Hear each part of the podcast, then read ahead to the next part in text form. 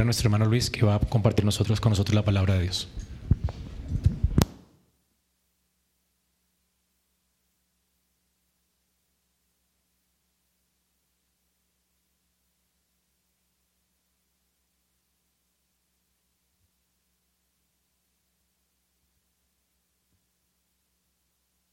Gracias, mi hermano. Muchísimas gracias. Hermanos, muy buenos días. ¿Me escuchan bien todos? Perfecto. Bueno, mis hermanos, cuando estábamos comenzando el culto, hubo algo muy importante que nos dijo nuestro hermano Alfredo. Él mostraba la importancia de tener vidas agradecidas, de vivir en acción de gracias. Y a decir verdad, estamos invitados por la Escritura a vivir de esa manera, pero a veces se torna difícil dar acciones de gracias, sobre todo cuando las dificultades nos abordan, parece que no hay una respuesta y en ese momento preguntamos, ¿de qué, qué tengo que agradecer? Incluso nos podemos encontrar en el cuarto de oración y no sabemos por qué dar gracias. Yo sé que algunos de ustedes o todos ustedes en algún momento de su vida han afrontado esa situación. Esto le sucede a todos los creyentes.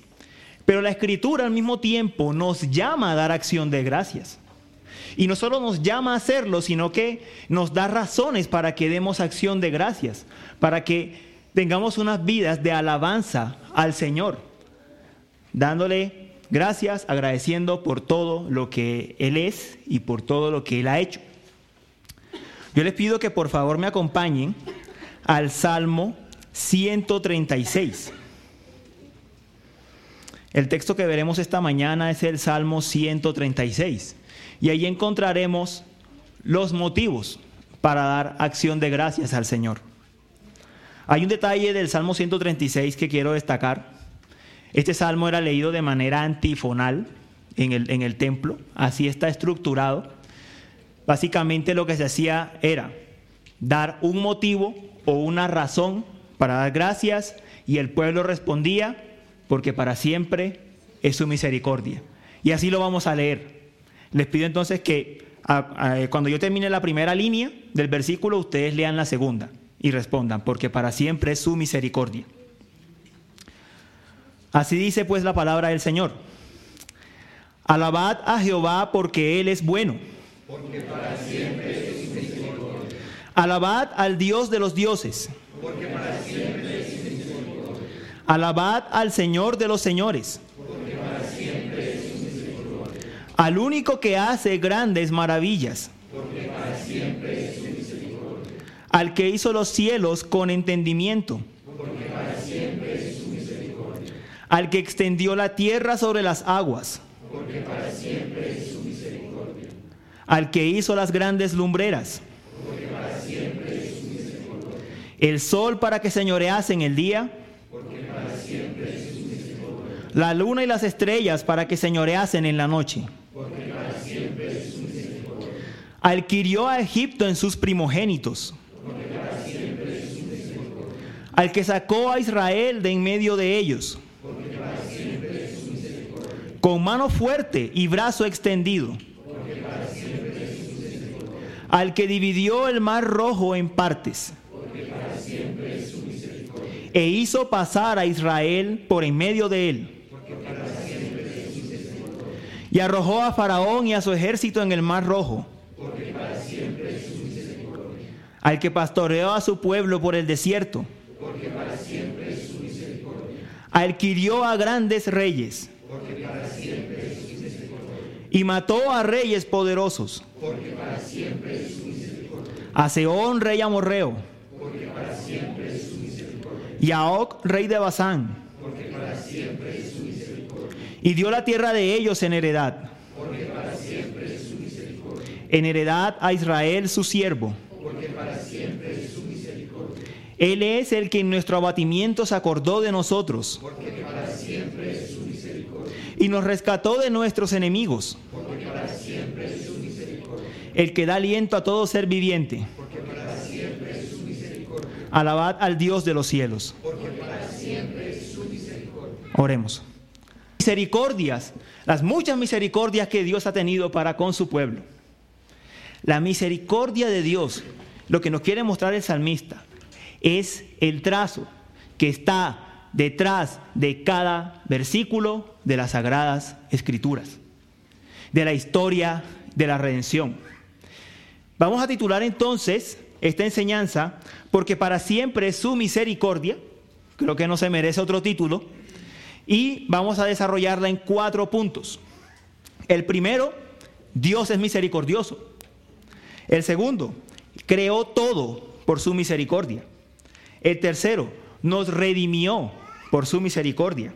Y el cuarto, nos sustenta por su misericordia. Comencemos entonces hablando de Dios como un Dios misericordioso, como un Dios bueno. ¿Cómo empieza el versículo 1? Alabad a Jehová porque Él es bueno. Dios es bueno. Este es el inicio de toda alabanza. Este es el inicio de las razones que tenemos para agradecer a nuestro Dios, que Él es bueno. Y el salmista tiene que hacer este énfasis y empezar de esta manera, porque con mucha frecuencia nuestras mentes divagan mucho y no se concentran primeramente en el ser de Dios. Cuando pensamos en Dios, normalmente, ¿qué hacemos? Pensamos en nuestros beneficios, ¿verdad? Me está yendo bien, las cosas me están saliendo como, como yo las quiero, como a mí me gustan. Pensamos a lo sumo pensamos en la redención. Gracias porque Dios me ha rescatado. Somos muy antropocéntricos, nos centramos demasiado en nosotros mismos. Pero a lo que nos está llamando Dios iniciando el Salmo es a verlo a Él como Él es. Él es el inicio de toda bondad. Y la bondad no tiene que ver necesariamente con que las cosas sean buenas según nuestra perspectiva, sino la manera de Él. Que las cosas sean correctas, agradables, mejores, excelentes. De hecho, ese, es el significado de bondad en el, término hebreo que se está utilizando. Esto nos tiene que llevar a pensar en varias cosas. La primera es que ni nuestras circunstancias ni nuestros pensamientos son, son, el mejor camino para poder medir la bondad de Dios. De hecho, así fue como pecó la primera pareja, pensando que había un mejor camino que el que Dios proponía, porque lucía mejor. Pero el salmista nos está diciendo que nos alejemos de ese camino. Nos está diciendo que veamos a Dios porque Él es bueno en sí mismo. Él es el bien puro. El fundamento de la bondad está en el ser de Dios. El Señor Jesús tuvo que hacerle caer en cuenta acerca de esto al joven rico. Recuerden cuando el joven rico se acercó al Señor, ¿verdad? Le dijo, maestro bueno. ¿Qué le dijo el Señor? No hay unos buenos sino Dios. No en el sentido de que nosotros los hombres no podamos alcanzar algún tipo de bondad relativa, sino en que Dios es el único que es supremamente bueno. Él tuvo que hacerle caer en cuenta de esto. Y entre otras cosas también le decía que él era Dios. Pero ese es otro tema. Entonces, la bondad de Dios es tal que para nosotros poder comprenderla, tendríamos que mirarla en relación con otras características o atributos del ser de Dios. La verdad es que nuestra mente, en nuestra mente solo podemos tener una pequeña idea acerca de la bondad de Dios si lo comparamos con otras de, las características de su ser. Por ejemplo, nuestro Dios es perfectamente bueno. ¿Imaginamos lo que es, lo que es ser perfectamente bueno? Voy a, voy a usar una analogía. Y como toda analogía, va a tener sus limitaciones. Así que los que digan, la analogía se quedó corta, sí, se va a quedar corta. Pero para que tengamos un poco el punto, comparemos a Dios con el sol. Tratamos de hacer una semejanza. Nuestro Dios es bueno en sí mismo. El sol está compuesto solo de, gases que emiten qué? Luz, calor, ¿verdad? Todos los gases que componen el sol lo que hacen es permitir que el sol emita calor, produce calor en sí mismo. Es una bola de fuego que está emitiendo calor todo el tiempo de manera perfecta. Por supuesto, porque Dios la creó así. Dios es la causa. Dios es el solo bien. Dios es bien puro. Es bien perfecto. En Él no hay ninguna mancha, ninguna sombra alguna. Lo que nosotros percibimos en la tierra todo lo que percibimos procede de la bondad de Dios. Son los destellos de su bondad lo que percibimos en nosotros. Incluso lo que se produce en nosotros como creyentes es de la bondad misma de Dios. Imaginemos la grandeza de la bondad de nuestro Señor. Y de paso, eso nos lleva a pensar que nuestro Dios también es el origen del bien. Dios no tiene que ser movido a ser bueno. Yo no tengo que moverle el brazo a Dios para que sea bueno conmigo. Todo lo que Dios hace en su creación es bueno en gran manera. Y sobre todo como creyentes tenemos la garantía de que lo que sucede en nuestras vidas, sea lo que sea, es bueno. Dios es el origen de todo bien. Además, Dios es infinitamente bueno. Y esto sí que nos debe sorprender en gran manera. Dios es infinito. No tuvo principio. No, tendrá fin. La bondad es infinita. Su bondad es infinita. No tiene comienzo y no va a acabar. Pero Dios también es inmutablemente bueno. Es decir, la bondad de Dios no cambia. No está sujeta a ninguna variación. Bien lo dijo Santiago. En Él no hay cambio, ni sombra de variación alguna. El bien de Dios jamás va a cambiar. Un puritano, Stephen Charnock, lo definía de esta manera muy simple. Dios es tan bueno que es imposible que llegue a ser malo. Es imposible. Dios es el origen de todo el bien, ¿verdad? Y el salmista nos continúa diciendo en el Salmo que Él es Dios de dioses y es Señor de señores. ¿Eso qué significa para nosotros y en el Salmo? Dios no tiene que competir con nadie para ser bueno. Dios no va a ser movido por nadie en su bondad. Él está sobre todos. Los falsos dioses de las naciones, los falsos dioses que los hombres se han inventado, no son, no, son nada más que eso. Ídolos, falsos dioses, no van a poder hacer nada en contra de nuestro Dios. Esa es una hermosa garantía para nosotros, porque el bien de Dios jamás va a pasar. Nadie jamás lo va a poder mover. A veces, y sobre todo en algunos sectores de la iglesia, tenemos una especie de gnosticismo. Dios es bueno y el diablo es malo y están al mismo nivel, compitiendo el uno con el otro. No, la Biblia no dice nada, no enseña nada de eso. Dios es inmensamente bueno y nadie tiene y nadie puede competirle a nuestro Señor. Podemos confiar en nuestro Dios. Podemos confiar en su bondad. Y conocer esta bondad es sumamente importante. Es tal vez de las cosas más importantes que podemos hacer en nuestra vida. Quiero ilustrarlo con un ejemplo. Una situación personal, bueno, familiar que se nos presentó. Nosotros estuvimos de paseo con mi esposa y con mi hija y en el lugar donde nos hospedamos había una piscina.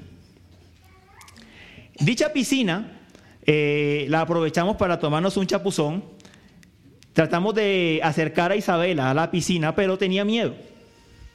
Pensamos que la mejor idea era comprar una piscina inflable, colocarla en la piscina inflable y ahí ella flotaría y no tendría miedo. Bueno, resulta que las cosas no sucedieron así. La colocamos en la piscina inflable y siguió teniendo miedo. No sé por qué, lo único que pensé fue en tomarla en mis brazos, acercarla un poco a la piscina, dejar que incluso se mojara los pies en la piscina e Isabela ya no tenía miedo. ¿Por qué? Para ella, ¿qué es más seguro? ¿Una piscina inflable que no conoce o su padre? Su padre que conoce. Ya sabe que su papá no le va a hacer nada malo. Hermanos, Dios quiere esa relación con nosotros. Dios quiere que conozcamos que Él es bueno, que Él es nuestro Padre bondadoso y misericordioso, que estamos en sus manos y que no nada de lo que suceda va a ser para nuestro mal. Nosotros podemos confiar en nuestro Señor, porque Él jamás va a dejar de ser bueno. Esta es una de las verdades más consoladoras de la Escritura. Yo no sé qué situación personal puede estar viviendo cada uno de ustedes, pero lo único que podemos decir, lo único que puedo decirles, es que Dios es bueno. No a nuestra manera, sino a la de Él. Y a veces es difícil comprender su bondad por esa misma razón. Porque nuestro concepto de lo bueno no es la gran bondad de Dios, precisamente. Pero el consuelo es este. Dios es bueno. Y Él prometió hacerle bien a su pueblo. Cualquier cosa que nos esté pasando va a ser para nuestro bien. ¿Y cuál es nuestro supremo bien? Ser como Cristo, ser conformados a la imagen de Cristo. Un teólogo, Gerhardus Voss, lo dijo de esta manera. Yo puedo confiar en que Dios nunca dejará de tenerme misericordia, porque Él nunca empezó a tenerla. Su misericordia es eterna. Yo puedo confiar en que su misericordia no va a acabar, porque nunca empezó. Es eterna, así como Él es eterno. Ahora, este Dios bueno, que se deleitaba en su propia bondad en la eternidad, las tres personas de la Trinidad, decidió crear un mundo, decidió establecer una creación. ¿Tenía necesidad de hacerlo? No, ¿verdad? Pero Él hizo este mundo para que las criaturas que Él ha creado se deleiten en Él, lo glorifiquen y gocen de Él para siempre. Miren cómo su bondad sube todavía más. Él no necesitaba hacer nada para demostrar su bondad. Sin embargo, Él se da a sí mismo creando este mundo, creando este universo, para que esos seres que Él ha creado disfruten de Él. Miren esta gran bondad de Dios. Él no tenía ninguna razón, ningún motivo para hacerlo de forma eh, que Él tuviese que responder a algo pero él sencillamente decide entregarse en su bondad. Es tan bueno que él decide entregarse. Miren cómo es nuestro Dios tan bueno. Eso nos lleva al punto de la creación, el segundo punto que toca el salmista. Vamos a ver entonces del versículo 4 en adelante que el Señor va que el salmista va a describir las obras del Señor. El versículo 4 va a actuar como a manera de introducción a todo lo que viene después. Va a describir que Dios es, debe ser alabado por sus obras y va a describir entre los versículos 5 y 10 la creación, versículos 11 al 25, 24 va a describir las obras de redención, la obra de redención y va a describir al final, al final su sustento. Así que el versículo 4 es como la introducción a todo lo que se va a desarrollar después en el Salmo. Entonces el salmista, hablando acerca de la creación, nos dice que el Señor hizo todo esto, los cielos, ¿con qué? Con entendimiento. Que Dios lo hizo en su sabiduría, lo hizo con entendimiento. ¿Qué significa eso? Bueno, esto lo que significa es que el Padre, por medio del Hijo, y los dos a través del Espíritu Santo, que es el agente creador, recordemos que era el Espíritu el que sobrevolaba sobre las, ¿qué? Sobre las aguas, haciendo el Dios Trino, hace una creación, pero no hace cualquier creación. La hace como un buen arquitecto, con un diseño, con entendimiento, tiene algo definido en mente. Esto es lo que nos quiere mostrar el primer capítulo de Génesis y parte del segundo. Dios tenía un diseño en mente, tenía un propósito en mente cuando creó. Y cuando se nos relata eso en las escrituras, lo que nos quiere llevar a entender es que tenemos que comprender ese propósito. Entonces, ¿cómo comienza la creación? Primero hace una tierra como desordenada y vacía. Es decir, crea el mundo primeramente en tinieblas y luego comienza a darle forma a través de la obra de quién? Del Espíritu. El Espíritu era el que sobrevolaba en la creación, como nos dice el pasaje. Bueno, el Espíritu comienza a crear, comienza a ser este agente creador, perdón, y comienzan a aparecer poco a poco, eh, a desarrollarse los días de creación que conocemos. Se hace la luz, se crea la tierra firme, se separan el día, se crean los astros, día, noche, se crean las plantas, se crean los animales, finalmente aparece el hombre. ¿Por qué Dios creó así? ¿Por qué no hizo todo de una vez? Bueno, la razón es que el Señor quería mostrarnos que Él tenía un diseño en mente un propósito en mente. ¿Cuál es ese propósito? ¿Qué es lo que ocurre? ¿Qué es esta creación para Dios?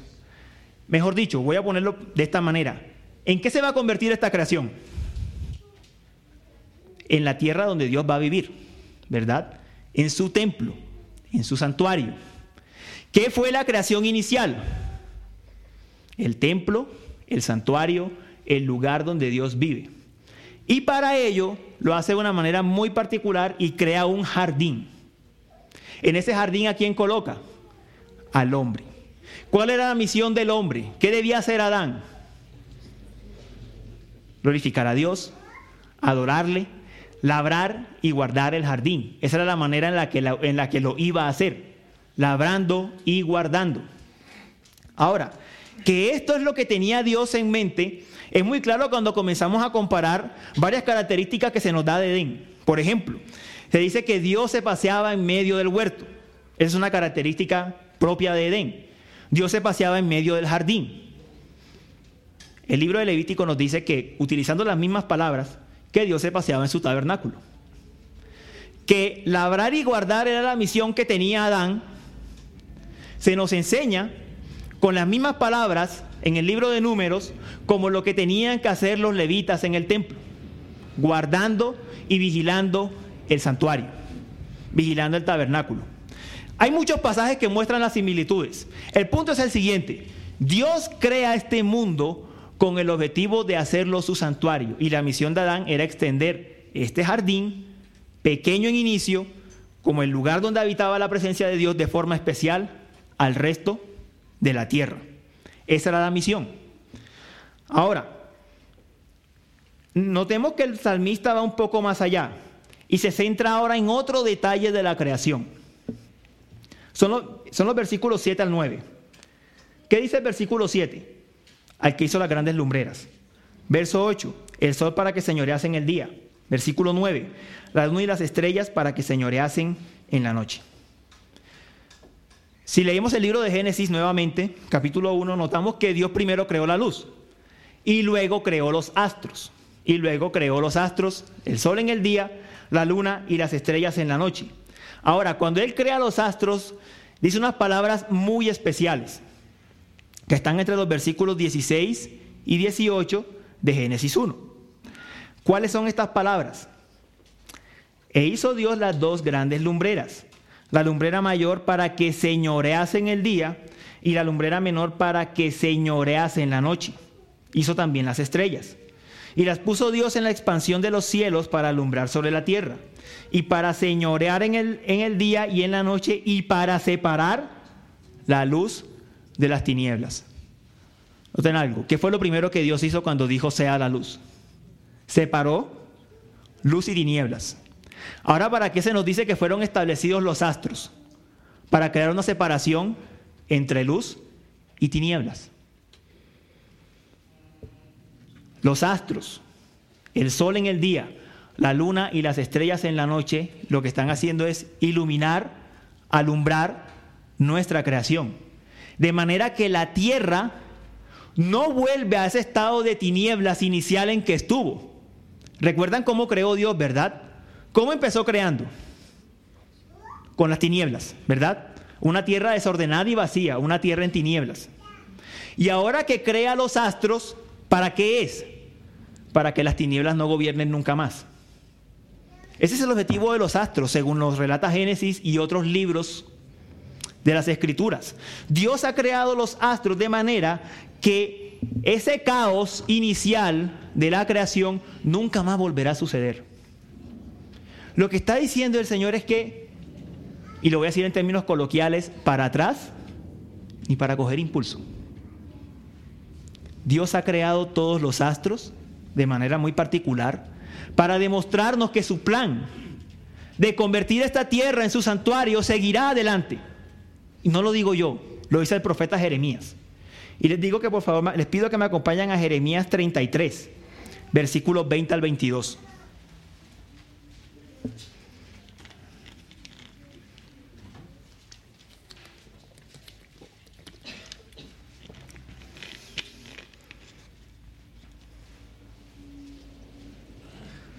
¿Ya están en Jeremías? Dice así la palabra del Señor.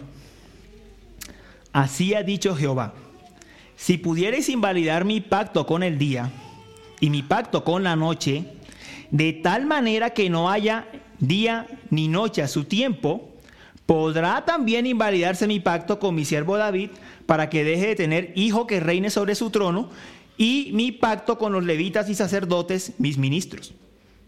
Como no puede ser contado el ejército del cielo, ni la arena del mar se puede medir, así multiplicaré la descendencia de David mi siervo y los levitas que me sirven. ¿Vemos el punto de la comparación? Está diciendo Jeremías, miren, si algún día el sol y las estrellas dejaran de existir y la tierra quedara otra vez en tinieblas, bueno, es posible que no habrá pueblo de Dios sobre la tierra. Es posible que esta tierra nunca llegará a ser el templo de Dios. Pero como eso no va a suceder, es lo que está diciendo el profeta, entonces tenemos la seguridad de que esta tierra será el templo de nuestro Dios y que Dios tendrá un pueblo sobre esta tierra. Esas son las palabras de Jeremías.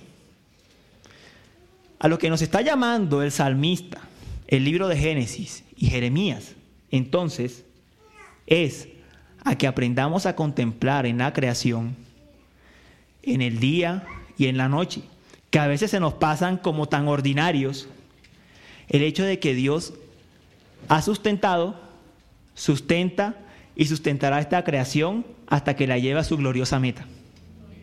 Eso es lo que nos está enseñando. Esta tierra va a ser el templo de nuestro Dios. Él convertirá esta tierra en cielos nuevos y tierra nueva.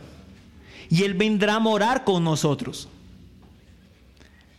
Eso nos debe llevar a pensar en varias cosas. Una de ellas, el hecho de vivir, el hecho de que nosotros estemos vivos, que existamos, es ya la oportunidad de conocer al Dios vivo. Ya es un acto de misericordia de parte de Dios al establecernos en su tierra para que lo conozcamos a Él. El hecho de que nazcan niños todos los días es un acto de misericordia de Dios que está invitando a estos seres humanos a que lo conozcan a Él. El mayor disfrute de un ser humano es poder gozar de Dios. El hecho de que un ser humano viva significa que está siendo invitado a gozar de Dios. Y por medio de esta creación Dios lo está llamando a que goce de Él. Pero entendemos que el pecado entró en el mundo, ¿verdad? No todos conocen a Dios. Entonces miremos la bondad de nuestro Dios. Nuestro Dios no solamente creó este mundo para que todos sus seres, sus criaturas, disfruten de Él. Eso de por sí ya es bueno. Eso de por sí ya es misericordia, según el salmista sino que Dios hizo algo más allá. Él, personalmente, Él escogió un pueblo de entre los seres humanos que han caído para asegurarse de que ese pueblo disfrutará de su misericordia. Vemos la bondad de Dios. Solo con crear este mundo, Dios ya está diciendo, yo quiero que disfrutes de mí de mi creación, de mi templo, de mi santuario. Pero sabiendo que hemos caído, Dios escoge un pueblo para asegurarse que ese pueblo va a disfrutar de él. Es más misericordia todavía. Es más bondad de Dios. Y eso es lo que sigue en el, punto 3 del Salmo. El Señor nos redimió por su misericordia. Entonces, ¿qué hemos visto? Dios es bueno, Dios ha creado todo para que disfrutemos de Él y para asegurarse que esta tierra, Él habitará en esta tierra cuando consume su plan. Y Dios ahora ha, ha tomado un pueblo para asegurarse que ese pueblo va a vivir con Él. Recordamos la historia, ¿no? Dios creó, el hombre cayó, y a partir de ahí, lo que vemos en todas las páginas de las escrituras es Dios rescatando a su pueblo. El salmista se centra de manera muy particular en la historia del Éxodo y en la historia de la entrada a Canaán. ¿Y qué dice? En cuanto al Éxodo dice que Dios hirió a Faraón en sus primogénitos, que Dios abrió el mar rojo, que Dios hundió anegó en el Mar Rojo a los egipcios y que Dios mató a los reyes de la tierra, a los reyes cananeos, para que su pueblo entrara a la tierra prometida. Entonces miremos la gran bondad de Dios. El Señor ha demostrado su amor para con su pueblo en que lo rescató de la tierra de Egipto. Bien lo dice así Amós, solamente a vosotros os he conocido de todas las familias de la tierra. Solamente a la nación de Israel en el Antiguo Testamento de una manera muy especial, Dios se dio a conocer, rescatándolos, redimiéndolos, salvándolos. Ahora, nuestro Señor dio, pagó un precio muy alto por esta nación. En primer lugar, por los verdaderos creyentes de esta nación, Cristo murió después en la cruz, ¿verdad? Pero para separar a este pueblo, a esta nación, como un organismo, una nación, un país, un pueblo político organizado, Dios juzgó a otras naciones de la tierra. Un cuerpo mixto que estaba compuesto de creyentes y no creyentes. Dios toma a este pueblo, lo establece y para hacerlo Dios juzga a otras naciones. En el libro de Isaías, capítulo 43, versículos 1 al 3, no lo busquen, dice que Dios pagó por precio por Israel el juicio que ejecutó sobre Egipto. Entonces, Dios juzgó a otras naciones, derramó su ira en otras naciones para rescatar a este pueblo y establecerlo como una nación. ¿No merecían los israelitas el mismo juicio? Lo merecían, ¿verdad? Estos israelitas que iban al templo a adorar a Dios por medio del sacrificio de un animal, tenían que recordar que por los mismos pecados que ellos estaban confesando en el templo, por los mismos pecados que habían sido juzgadas las otras naciones, ellos estaban teniendo un sustituto para no morir, que Dios los había preservado en su gracia y en su misericordia. Las mentiras, los falsos testimonios, todos los pecados que se confesaban en el, en el templo, eran pecados que cometieron las otras naciones y que le merecieron la ira de Dios. Pero ellos no fueron juzgados por esa ira. No fueron juzgados por esos pecados. ¿Por qué? Dios tuvo misericordia con ellos. Ellos gozaron de su favor y tenían por medio de los animales un tipo de la obra de Cristo, propiciación por sus pecados. Ahora, mis hermanos, esa misericordia a nosotros se nos ha revelado con más claridad. No es que ellos no hayan gozado de esa misericordia, a nosotros se nos ha revelado más plenamente. Porque Dios llama a esta iglesia del Nuevo Pacto, Nuevo Testamento, ya no por el juicio de otras naciones, la llama en virtud de la obra de Cristo. La llama en virtud de haber juzgado el pecado de su propio pueblo en su propio Hijo. Entonces, si Isaías dice que Dios pagó un precio muy alto por los israelitas al ejecutar su juicio en los otros pueblos, imagínense el nivel de comparación que tenemos. Es infinito. Dios ha dado a su propio Hijo y nos ha llamado a ser su pueblo ha mostrado su amor para con nosotros en que siendo aún pecadores, Cristo murió por nosotros. Imagínense este amor y este favor que el Señor nos ha mostrado. El Señor ha aplastado definitivamente la cabeza de la serpiente, nos ha dado victoria, ha pagado por la culpa de nuestros pecados y nos ha llamado, como decía Zacarías, a que siendo librados de nuestros enemigos, le sirvamos en santidad y justicia todos nuestros días. Miren esta misericordia del Señor. No solo es bueno, no solo creó todo para que disfrutemos de Él, sino que nos rescata, dando a su propio Hijo. ¿No son motivos suficientes para dar acciones de gracias? ¿Qué es lo que quiere hacer el salmista con nosotros? No son motivos suficientes para que nuestros corazones sean encendidos de gozo y de gratitud porque el Señor nos ha rescatado. Mis hermanos, nuestras razones para dar acción de gracias no están en el aquí y el ahora, están en algo que sucedió hace dos mil años y que nos asegura la eternidad. Quitemos nuestra mirada de nosotros hoy el Señor nos invita por medio del Salmo a que quitemos nuestra mirada de nosotros y la pongamos en Él. Lo que Él ha hecho es infinitamente mayor a cualquier problema que podamos estar atravesando, a cualquier dificultad económica, laboral, familiar. Es infinitamente mayor que eso. Nada ni nadie nos podrá separar del amor de Dios que es en Cristo Jesús. Y sobre eso no hay nada que tenga un valor comparable en este mundo. Nada. El Señor nos llama a que veamos las razones para agradecerle en su redención. Nos ha hecho de Él. Él es nuestro Dios y nosotros somos su pueblo. Pero el salmista no termina ahí. Va un paso más. Dice, no solamente nos rescató. Miren cómo va subiendo, ¿verdad? No solamente nos rescató, sino que dice, Israel fue pastoreado en el desierto.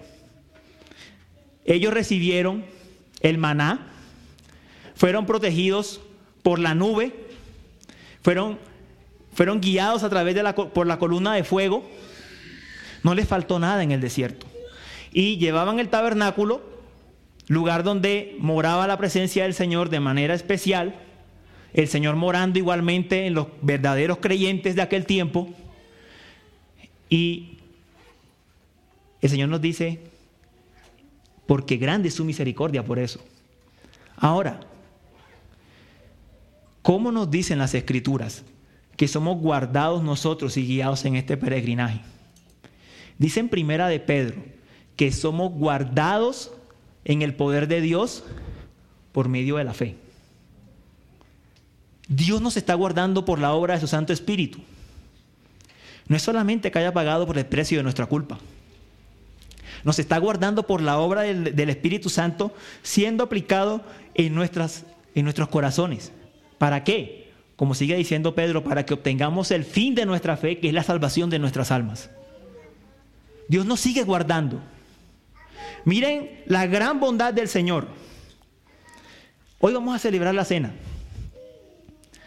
Y es muy curioso que todo se haya alineado, porque el Salmo 136 era uno de los salmos cantados en la Pascua.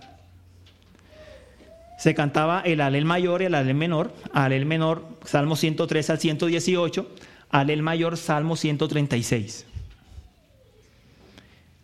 Cristo es nuestra Pascua. Cristo es nuestra Pascua. Él es quien fue entregado por nosotros. Y los israelitas cuando celebraban la Pascua recordaban su liberación de Egipto y cómo el Señor los sustentó en el desierto hasta llevarlos a Canaán. El Señor por medio del Salmo nos invita a que veamos hoy en los elementos, hoy en la cena, que Cristo ha muerto por nosotros y que su Espíritu Santo nos está guardando hasta el día de que poseamos esa herencia que nos ha sido adquirida por Cristo. Cuando vengamos a la mesa, vengamos con plena conciencia a lo que estamos haciendo.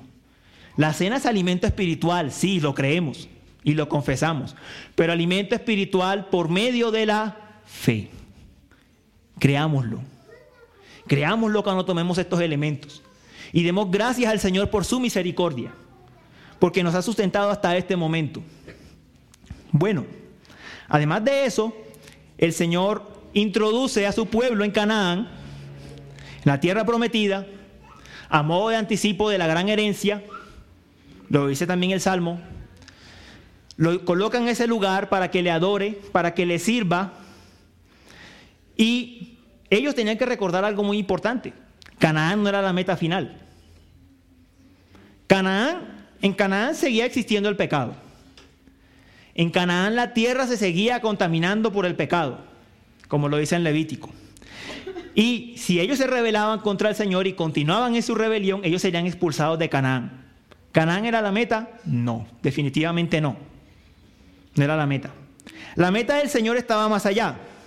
Dice en Isaías 65 que eran cielos nuevos y tierra nueva, que donde existiese, donde morase la justicia, donde no existiese más el pecado ni los enemigos. Esa era la meta a la que el pueblo se dirigía. Canaán era un anticipo que le recordaba una y otra vez esa meta. Ahora, se nos enseña igualmente por boca de los apóstoles, especialmente de Pedro, precisamente sobre esa meta que ellos debían tener en mente, que la, meta, la herencia nuestra, es una herencia incorruptible, incontaminada e inmarcesible.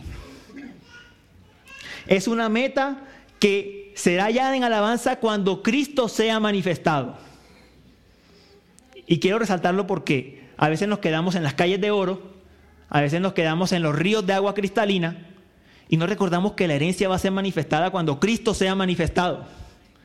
¿Quién es nuestra herencia? Calles de oro, ríos de agua cristalina. La herencia es Cristo. Nuestra herencia es el Señor Jesucristo.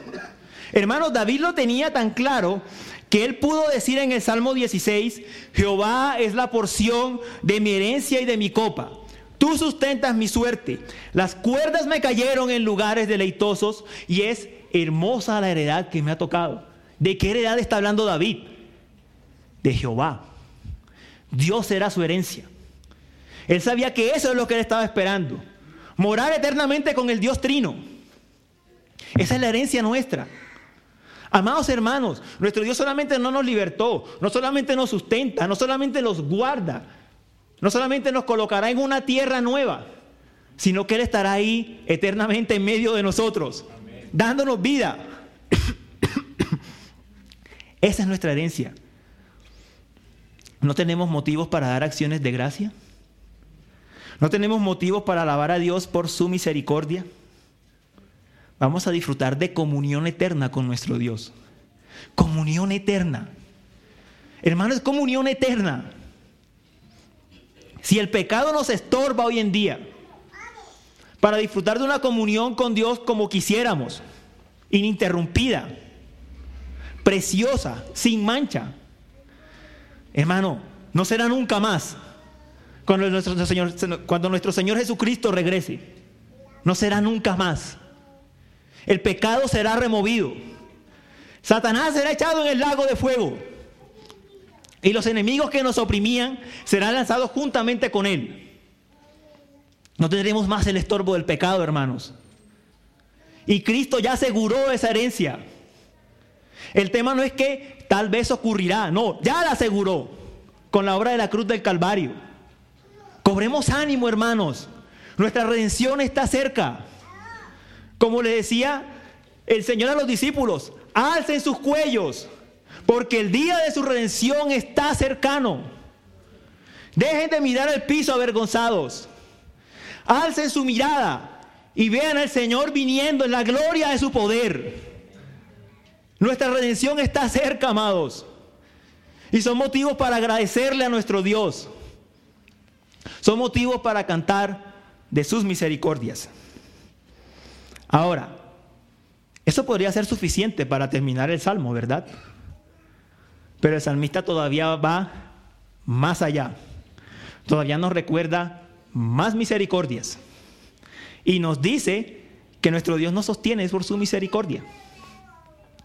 ¿Qué nos dice? Que Él da sustento a toda carne.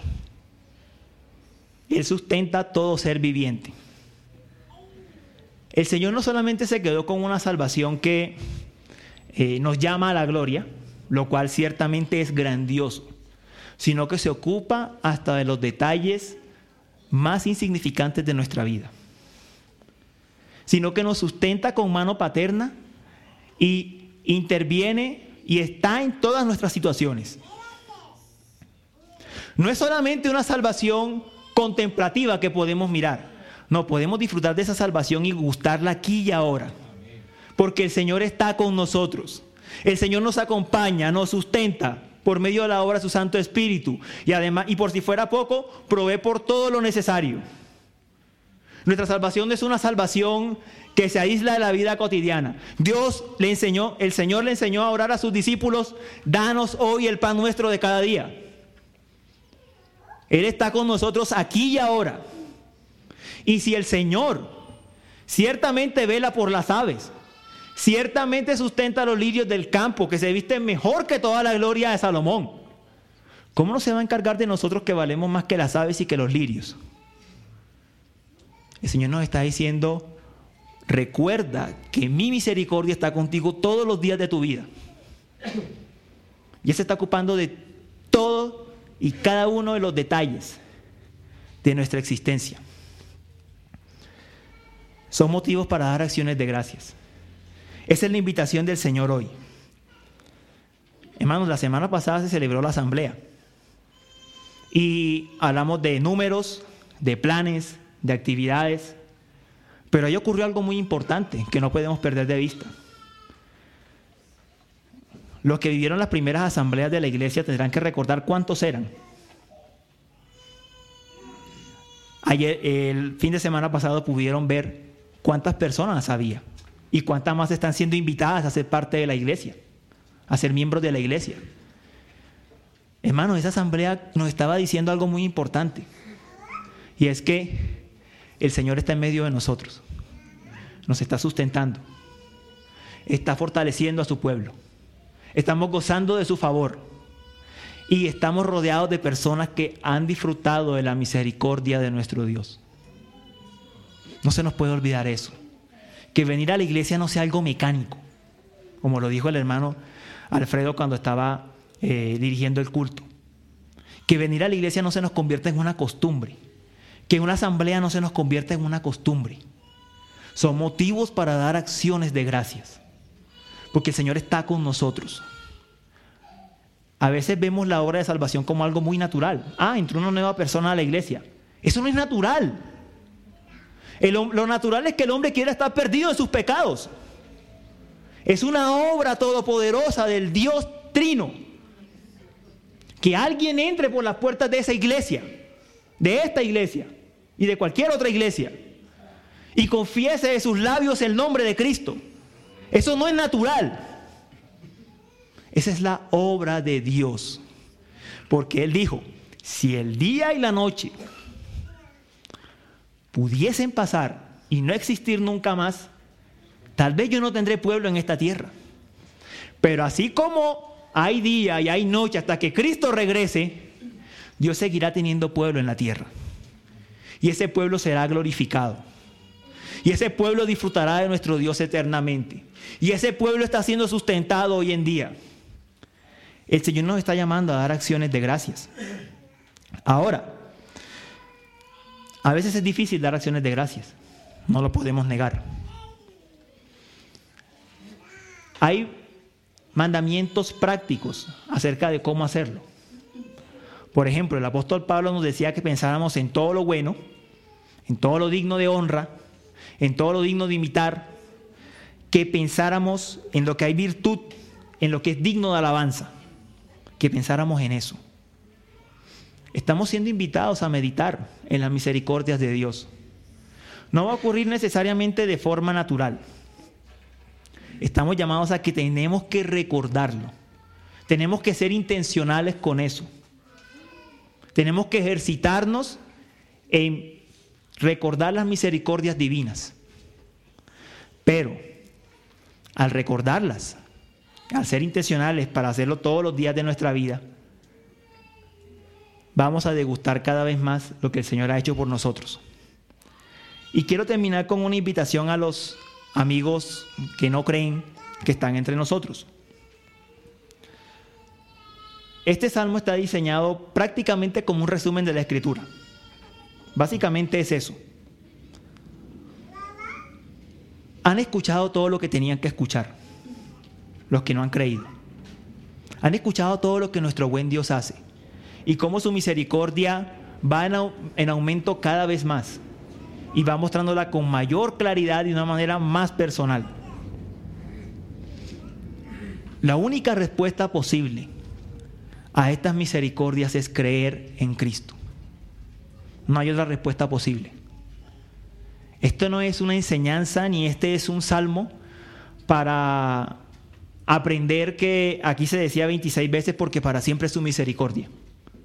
No, esta es una invitación a entender que la fuente de la bondad se ha entregado a nosotros, Dios mismo. Y que si quieres intentar buscar la bondad por fuera, podrás hacerlo y vas a fracasar. Porque la fuente de toda bondad está en Dios. Y Él ha querido que sea en su iglesia, donde su palabra sea predicada, donde sus bondades sean enseñadas y dadas a conocer a los hombres y donde se reúnen aquellos que sean salvos. Ven a Cristo si no has creído, porque tú no sabes cuándo va a pasar el día de la salvación para ti. No sabes cuándo va a pasar. Oremos. Gracias Señor por recordarnos tu misericordia, tu bondad, las razones que tenemos para alabarte. Tú nos has recordado todo lo que has hecho por nosotros. Tú nos has recordado quién eres tú, Señor. Por favor, toma tu palabra, séllala en nosotros y permítenos responder con cantos, con oraciones, acciones de gracia y con esta cena que vamos a tomar, recordando lo que tú has hecho y sobre todo quién eres tú. Te lo rogamos, Señor. Amén.